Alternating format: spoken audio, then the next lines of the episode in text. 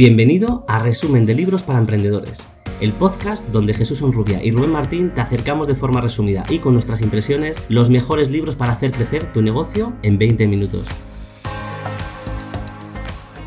Bienvenidos a un nuevo capítulo de Aprendizaje Voraz, donde hacemos resúmenes de libros para emprendedores. Estamos en otro capítulo más con Jesús. Jesús Onrubia, ¿qué tal estás? Hola Rubén, fenomenal. Muchas ganas. Vamos a darle caña. Qué maravilla este libro que has elegido, porque es una de las bases del emprendimiento. Como tú eh, comentabas el otro día, nadie nos enseña a emprender y muchas veces nos ponemos a hacer un proyecto porque nos gusta, porque se nos da bien o porque nos han dicho que puede ser algo interesante, pero no sabemos exactamente cómo llevarlo realmente a éxito y a un negocio que sea rentable, que es la base de todo esto. Este libro eh, de Euge Oyer, que se llama Emprendedor el que lo lea, está compuesto por 12 puntos muy interesantes que vamos a hacer eh, a modo de recorrido para ver en qué consiste esto del emprendimiento. Y aunque es un poco obvio, te voy a preguntar, ¿para quién está orientado este libro? Pues sí, como bien decías, eh, nadie nos enseña a emprender y precisamente por eso creo que hay una tasa tan elevada de fracaso empresarial, ¿no? Eh, más del 90-95% de los negocios eh, no llegan ni siquiera al segundo o tercer año. Mm. Así que me parece algo tan brutal, pues el tener, en este caso, esta herramienta, este libro, para si vas a emprender, ¿vale? Personas que estén pensando en emprender, pues hacerte estas 12 preguntas y ponerte en situación de lo que te puedes encontrar, de lo que tienes que tener en cuenta para no llegar, dar el paso y después eh, darte cuenta de que te has equivocado con, todo. muy bien. Como me ha pasado a mí en muchas ocasiones. Nos ha pasado, a todos los que hemos emprendido alguna vez nos ha pasado. Y vamos aprendiendo a base de, errores y de volver a remontar y remontar. Este libro es interesante porque te hace como el recorrido y te hace como el, el mapa del bosque Luego, obviamente, hay que profundizar y cada uno de los árboles tiene para un libro completo. Pero sí que vamos a empezar eh, por la primera parte, que el autor comenta, que dice que la primera pregunta que tienes que hacer es ¿por qué quieres emprender? Y habla de los tres porqués que cada uno nos tenemos que plantear. Sí, bueno, él habla que bueno, tenemos que saber primeramente por qué queremos emprender y que él llegó a, a este porqué que no es un único porqué, sino tres, contándonos tres historias de su vida que le llevan a darse cuenta que quiere emprender y que, bueno, pues el por qué tiene que ser algo más grande que él, que más grande que su persona, que el segundo por qué, que tiene que ver con el sistema educativo y que él quiere algo que, que genere libertad en las personas y el tercer porqué que tiene que ver con el, con el fondo, ¿no? que él tocó fondo en un momento dado y quería salir de esa espiral autodestructiva, de salir por la noche, beber alcohol y parecía que nada tenía sentido en su vida. ¿no? Entonces, que junto con esos tres porqués, pues eh, hizo que, tener claro hacia dónde ir.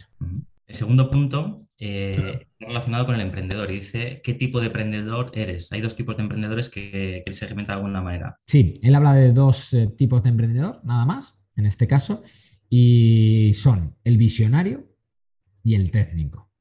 el visionario es este que tiene el perfil más creativo, que, está pendiente siempre, que ve las cosas a futuro, de lo que va a lograr, a conseguir, y, ¿no? y eso pues eh, le motiva. Y luego el técnico es esa otra cara de la persona que ejecuta ¿no? y que lleva a cabo el plan del visionario y es el que tiene claro los pasos a seguir, el 1, el 2, el 3, el 4 y, lo ejecuta. Entonces dice que, el técnico es el que hace realidad la visión del, visionario, vamos. El siguiente punto, eh, dentro del emprendimiento, dice qué problemas vas a solucionar y habla de dos, de dos partes, el enfocarte en los problemas y eh, pensar en qué temas realmente te apasionan, no trabajar de la pasión, sino que de qué temas realmente te gustaría o cómo enfocarte realmente en esa pasión. Sí, aquí nos dice que, bueno, para, para ver que, siempre tenemos que solucionar un problema a la hora de emprender. Y dice, ¿cómo detectar problemas? Bueno, pues te puedes ir, si, tienes más o menos claro el, el sector al que te quieres dedicar, pues vete a las redes sociales y echa un vistazo sobre las quejas que la gente tiene en los comentarios de productos y servicios, em, que le pongas foco a tus hobbies y nos habla precisamente de, Amazon. Dice, vete a Amazon a las reseñas y préstale atención a las reseñas que estén entre 3 y 4. Dice, no le hagas caso a las de 1 ni a las de 5, porque son extremistas y muchas veces no, no están justificadas racionalmente. Muy bueno. Y hablaba también de, esa parte de, lo que te apasiona, ¿verdad? Sí, dice que, que, a la hora de buscar esos problemas, pues que vas a encontrarte que te va a resultar un camino mucho más factible eh, buscar problemas de temas que te apasionen que no enfocarte única y exclusivamente en un problema simplemente por generar dinero. Que, eh, que él ve como que esté ligada esa parte, ¿no? De, que, te apasione aquello a lo que te vas a dedicar. Punto número cuatro, ¿por qué queremos solucionar problemas? Y es una buena pregunta cuando emprendemos. Sí, aquí habla, tiene que ver un poco con, ese tema, ¿no? De, la pasión. Pone el ejemplo de eh, aquel programa de Dirty Jobs de Mike Rowe, que era de Discovery Channel, que yo recuerdo haber visto muchísimo, me encantaba verlo. Y hablaba de, en este programa sobre estos trabajos sucios, ¿no? asquerosos que nadie quería hacer. Y el tío se iba y todos los días se metía en un trabajo y pasaba horas y horas ahí. ¿no? Y dice, ¿cómo lo hacía desde, la felicidad? Y que posteriormente en una charla le preguntaban ¿no? sobre esto, que si era su pasión eh, hacer cada uno de esos trabajos. Y decía, pues, pues, no, ¿cómo va a ser mi pasión? dice, pero me he encontrado con otras personas que me preguntan qué hacer cuando algo no te apasiona cómo encontrar ese algo que te apasiona. Y él contesta diciendo, ¿por qué buscar ese algo que te apasione si no lo tienes claro? Mm, y dice, yo cambio el buscar eh, y encontrar ese algo que me apasione, si no lo encuentro, con cada cosa que haga en mi vida, hacerla con pasión. Y eso es precisamente lo que yo estaba haciendo todo este tiempo. Obviamente no me gustaban esos trabajos, pero me apasionaba hacerlo con pasión. Qué bueno, es energía pura. El número 5, el punto número 5 es cuál es el secreto de tu empresa, que cada uno tenemos cuando montamos un emprendimiento. Sí, aquí habla de la importancia de mantener en secreto ese factor diferencial que haga que, bueno, pues que, que te desmarque con la competencia, ¿no? Pone varios ejemplos y eh, por ejemplo, de una empresa de, seguros que se comprometía con cantidades fijas a pagarte si tenías algún desperfecto o algún siniestro, ¿no? Eh, también ponen ejemplo del tema de los energéticos, como por ejemplo Red Bull y demás, pues ponen ejemplo de una marca que se llamaba Five Hour Energy, que era el gran diferenciador, era que era un botecito muy, muy, muy pequeño, donde el secreto era ese. no lo mostraron hasta que lanzaron y donde su ventaja era, ¿por qué comprar un Red Bull, por ejemplo? Que, no tengo sed y me tengo que chupar eh, todo, toda la lata. Entonces, estos lo que hicieron es un bote muy chiquitito que te da 5 horas de energía, pero que te lo tomabas de un trago, como pudiéramos decir, como un chupito, y tenía esa ventaja diferenciadora. Este era su secreto, lo mantuvieron en secreto hasta que lanzaron y ya hizo que se posicionara en el mercado. Punto número 6, conocer a tus competidores. Sí, aquí habla de la importancia de ver en qué mercado te vas a meter, qué competidores hay y que tienen que existir, tiene que haber competidores, pero que no sean gigantes. Que lo importante es que no sean muy grandes porque te pueden aplastar y ni siquiera tener margen de, maniobra. pone el ejemplo que estaba en la universidad y en el primer día de clase el profesor les mandó a hacer un plan de negocio sobre una idea que, se les ocurriera. Y que él cuenta que se le ocurrió pues, eh, hacer una aplicación de móvil donde traspasar dinero de un usuario a otro y que al investigar se dio cuenta que, existía competencia, que era PayPal y que era un gigante. Y entonces llegó a la conclusión de que no tenía sentido comenzar porque a la primera de cambio se lo, se lo comería. Vamos, no tenía la más mínima oportunidad. Además, esto es muy interesante porque hace poquito hablando con personas de, disciplina de judo y de esgrima, dicen que no pueden competir y no pueden mejorar y no pueden crecer si no tienen un rival. Y esto es muy interesante. Hay veces que no queremos mirar para ver quién está haciendo lo mismo que nosotros, ¿no? simplemente ahí. Y a veces desde la parte sana de decir voy a competir para mejorar porque esa persona ya está en el mercado es interesante. Obviamente un gigante te come, pero alguien que está a un nivel es algo interesante.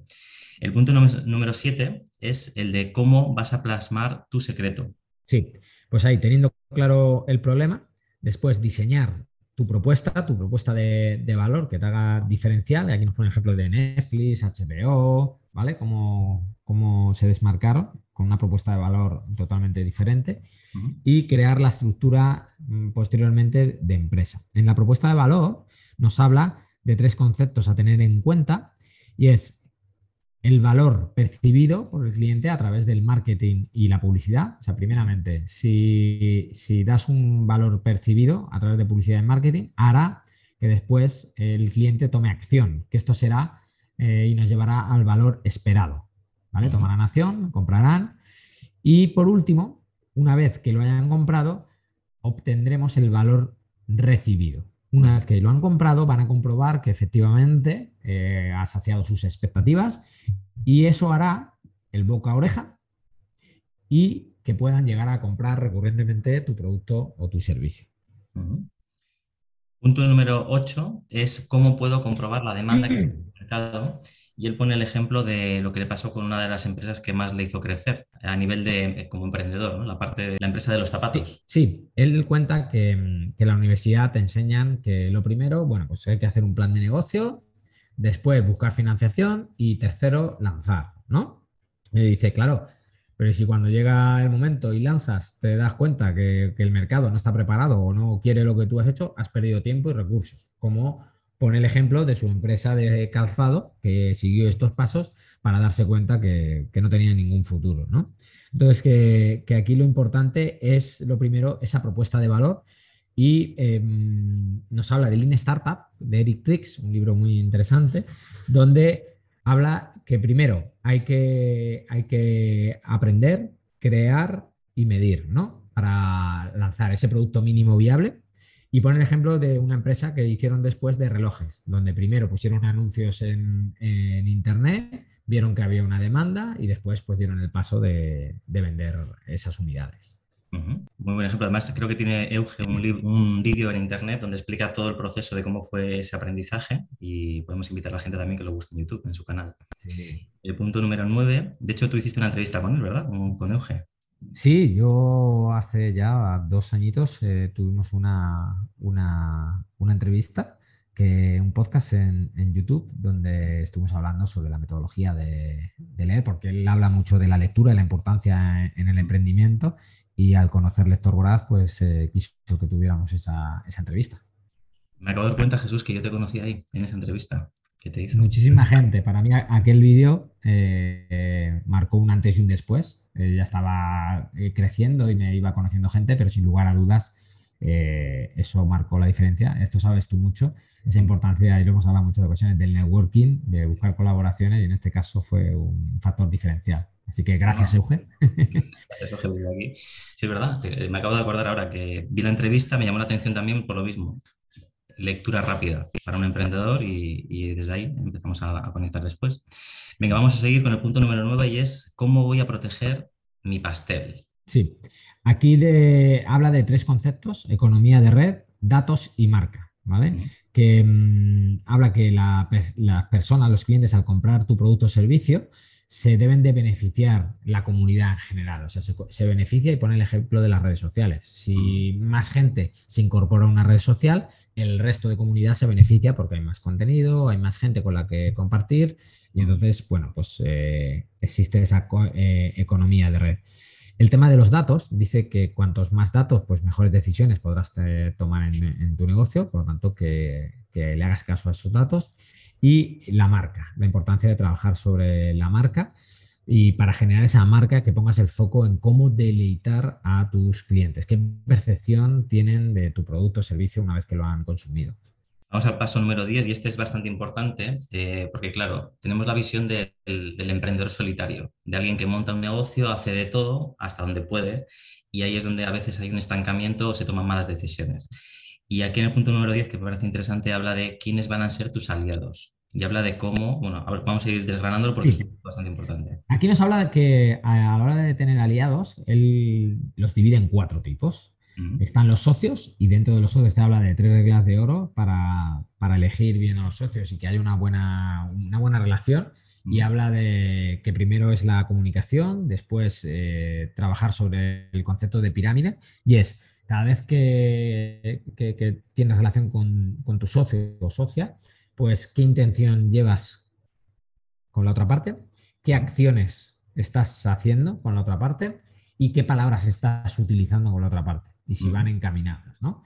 Y luego también prestar atención al tema de los egos. Y aquí nos habla eh, de tres eh, tipos de egos, el, el, ego de padre, el infantil y el adulto. Y nos pone el ejemplo de mm, no te relaciones nunca con un socio eh, relación padre-hijo, ¿no? Es decir, oye, no vuelvas a hacer esto, que está mal, ¿no? Es que tiene que ser más una relación de adulto-adulto, de igual a igual, y donde nos expresaremos a nivel de emociones, cómo me he sentido, oye, eh, me siento de esta manera cuando haces esto, lo otro, crees que podemos buscar un punto intermedio, ¿vale? Como igual, igual.